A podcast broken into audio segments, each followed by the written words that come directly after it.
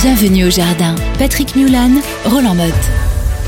Comme vous vous êtes bien reposé, nous allons pouvoir passer au boulot et au travail de cette semaine dans le jardin avec Monsieur Roland Motte, Vitel, le jardin au naturel. Que fais-tu?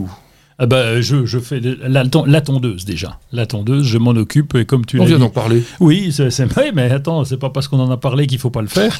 Donc là, je vais l'emmener très vite euh, chez le réparateur. Il va se débrouiller euh, une fois qu'elle sera nettoyée. Récolte des courges. Là, ça c'est la même chose. Ça. C'est la même chose.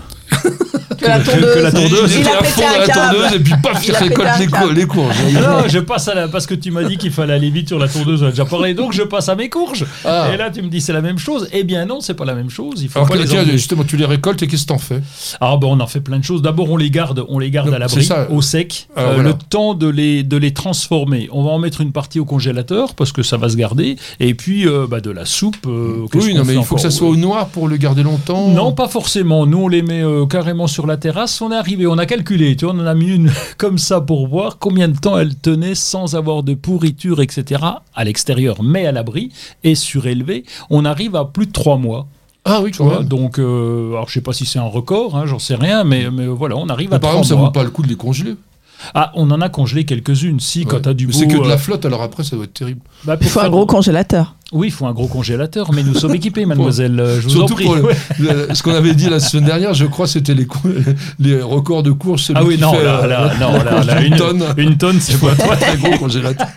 un camion frigorifique. Donc, on finit la récolte des courges et puis on va arracher tout ce qui traîne parce qu'il y a les feuilles, évidemment, il y a le pied qui traîne avec les racines qui sont profondes. Donc là, on va tout virer et installer euh, ça. Alors, qu'est-ce qu'on fait justement de toute cette végétation pourrissoire Alors, beaucoup pourrissoire, oui, parce que je mets. Genre, on a quatre composteurs, d'une part, donc on fait tourner. Alors celui-là, on essaye d'y être attentif. Enfin, tu fais tourner, il ne tourne pas. Hein. C'est-à-dire que tu mets les débris dans différents composteurs petit à petit. C'est ça, oui, oui. Non, parce qu'il existe des composteurs euh, rotatifs. Oui, c'est vrai. Et qu'on va, on va pédaler pour que on puisse retourner. Ouais. C'est un drôle de vélo, toi, chez toi.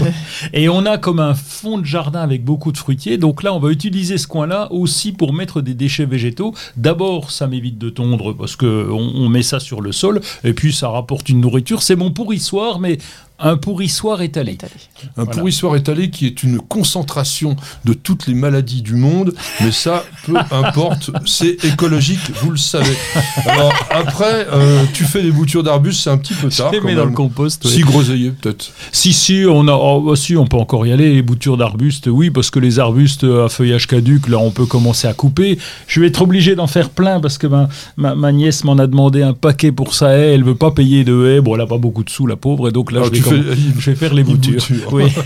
bah, alors, il y a une chose, je vous avais déjà dit, vous savez, Roland récolte jamais il cultive mais il récolte pas, il vous en parle jamais. Donc en ce moment on récolte quand même les crônes, les topinambours, t'en fais pas Si, si. topinambours on en a, mais c'est tellement de travail. Oui, oui, on a, on a limité la place. Mais les crônes c'est encore pire, hein, parce que les crônes, tu récoltes des trucs grands comme ça, faut les frotter, enfin bon c'est tout un, un, bazar, mais en tous les cas faites ça avant qu'il ait les premières gelées, on récolte les dernières pommes, les coins, attention, les coins il faut pas les secouer, les laisser tomber par terre, l'épiderme est très très fragile, on va récolter les kiwis avant aussi qu'ils gèlent, c'est bien le moment, et mais on va attendre pour les kakis dont on a parlé tout à l'heure. Et puis les nefles, mais je pense que plus personne maintenant ne mange des nefles, du moins des nefles d'Allemagne. Et on récolte aussi les noix, les châtaignes, les poires d'hiver, les, dernière tomate, oh, c'est fini. Ça, wow, là, on sert, on sert, alors, euh, vraiment. voilà. Et puis bon, on peut commencer à tailler les framboisiers euh, remontants, hein, puisque la récolte euh, maintenant est terminée. Donc c'est simple, vous allez couper tout ce qui avait produit, et puis ça va repartir du bas. Qu'est-ce que je peux vous dire aussi? Bah, Tailler les noyers, bon, on ne taille pas tellement les noyers, c'est juste pour la, pour la structure. Et puis vous allez terminer quand même la plantation des persistants, parce que on va bientôt arriver à la période de la plantation des caducs qu'adore notre ami Joël.